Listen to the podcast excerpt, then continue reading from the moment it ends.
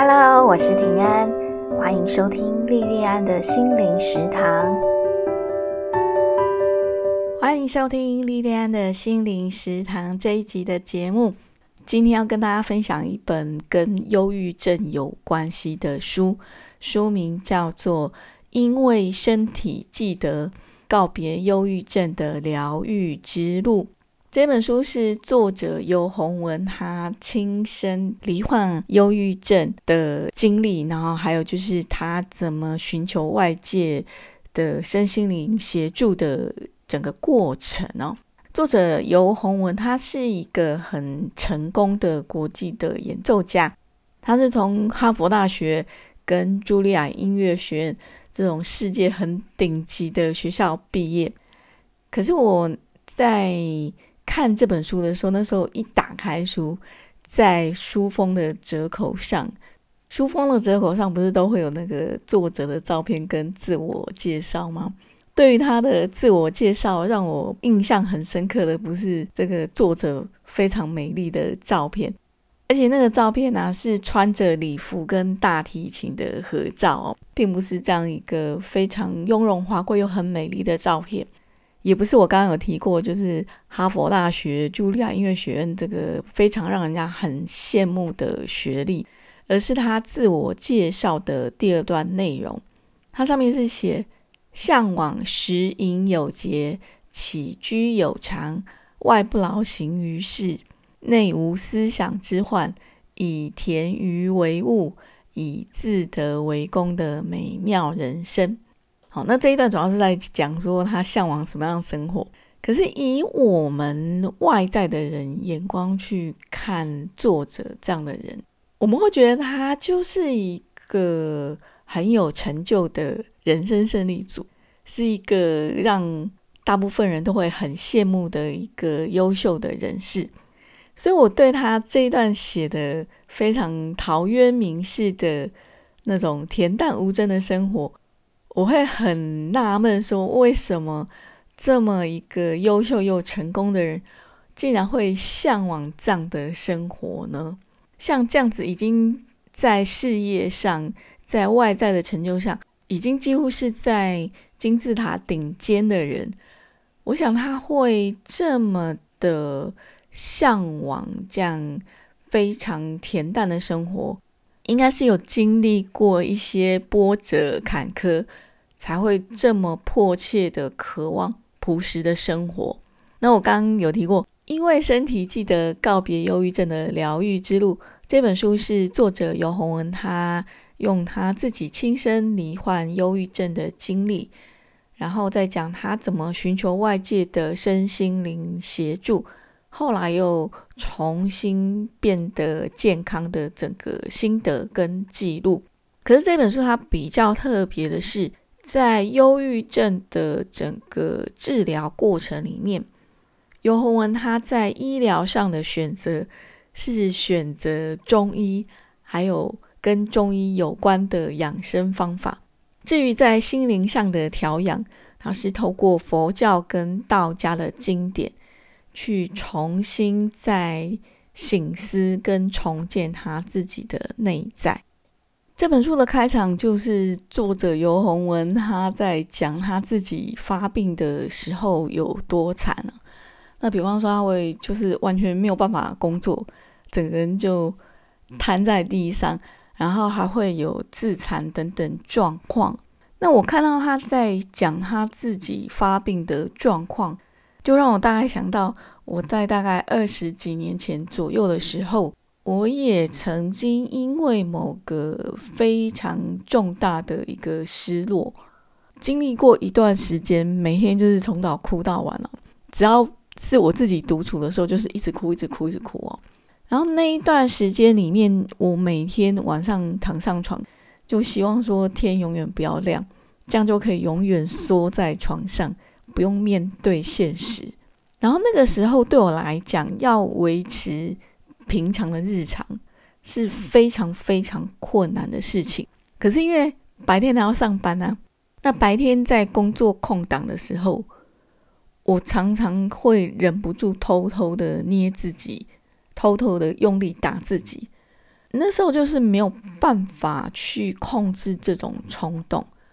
我那时候就是一定要这样做，我才能够去发泄我内在一个非常非常大的悲伤还有愤怒的能量。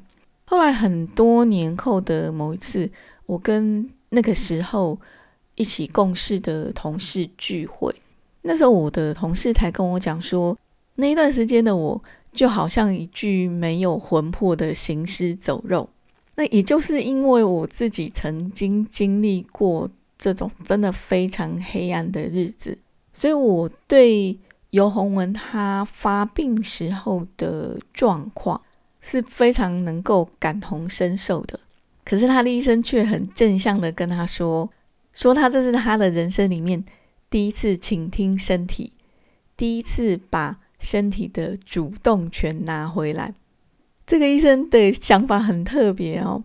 后来他去拜访一位法师，那位法师也跟他讲，他说：“你这么多年来拼命的要让你的情谊变得很厉害，可是你却忘了你的身体也是你的乐器，需要你的关心跟努力。”那个法师鼓励他可以修行，修行可以帮助他回到正确的道路上。我刚有提过，我有一段时间曾经忧郁到说会一直想要自残呢。这本书里面有提到，当忧郁的状况严重到某个程度的时候，患者会有自残的倾向。尤鸿文他在经过一段他自己治疗跟外界的治疗以后，他说，其实这个自残是患者他的自救手段。他书里面是这样写的哦：每天每天身体不断承受负面信息跟能量，如果不修正，不断的积累负面的心念，聚集起来，慢慢念头就会变成行动，心力就会变成行动力。如果往忧郁方向发展，这一个人就会开始出现自伤的倾向。会咬舌头、捏自己、掐自己、抠皮肤、头撞墙。像尤鸿文，他就是拿钢琴盖打他自己。他说，他音乐学院的同学有的还会拿刀子去割自己的手腕。他说，这些行为其实是病人试图活下去的方式，因为接收太多负能量，必须想办法释放出来。书里面还说。人忧郁到了一个程度，慢慢的就会开始不爱护自己。《黄帝内经》把这个称作是“行不与神俱”。负面能量的累积是很可怕的事情。我们看到的每个行为的表象，它的背后都是人心。尤鸿文认为说，做人第一件事情就是要学会永远不做伤害自己。跟伤害别人的事情，可是对忧郁症患者来讲，不伤害自己是非常困难的事情。我在读这本书的时候，我觉得尤鸿文他应该算是一个非常有病逝感的患者。他透过阅读、修行，还有跟一些大师深谈，他也去寻求医疗上的协助。他让罹患忧郁症这个我们眼中看起来很悲惨的事情。成为他生命中的重大礼物，让他因为这个病能够更深度的认识自己，更正确的爱自己。他说：“贵身，贵是宝贵的贵，贵身爱护自己的生命，没有任何事情比活下去更重要。可是活下去不是苟延残喘，像男生阿兵哥数馒头这样子，一天数一天的活。”贵生指的是要活得精彩、活得开心、活得自在。有本中国的古书是葛洪写的《抱朴子》，《抱朴子》的那篇里面就有写：“我命由我不由天。”在这个疾病里面，身体的治疗上，尤鸿文他在北京看了很多很厉害的中医，里面有一些治疗我看了觉得很好奇哦，比方说。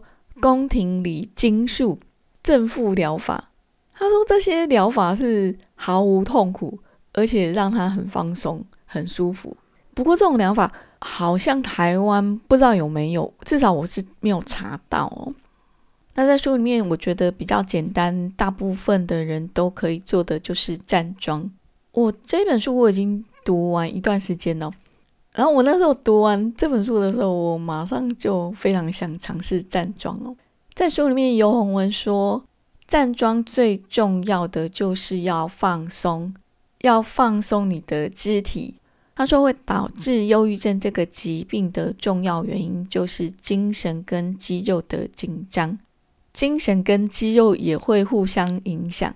当我们在练习站桩的时候，我们就要放下所有外界的牵挂，全心全意的回到你的身体里。安住在你自己的身体里面，感受自己的身体。当身体一静下来，五脏六腑就会运作起来。透过你外在的调整，去达到气血流动的状态。平常身体累积的那些邪气浊气，自然而然就会透过汗排出去。这个是我在看完整本书里面我最想尝试的一个养生方法。这本书它是由洪文他整个忧郁症的治疗经历，可是他除了中医治疗的细节以外，他对于他自己性格上完美主义也有很多的反省。在书里面也有提到说。在生命里面的重大事项的顺位要怎么调整？要怎么正确的爱自己跟爱别人？还有怎么情绪养生？怎么样不让家人的情绪影响到我们？我觉得里面他很多关于内在他的心思、他的想法，也都是我们很多人可以借鉴参考的。我很喜欢他在书里面记录的很多大师讲的话跟心得，尤其很喜欢他在书里面有提到的一段话。他说：“一个真正有能力爱的人，内在是稳如磐石，自然就会散发出心气充盈的温和能量。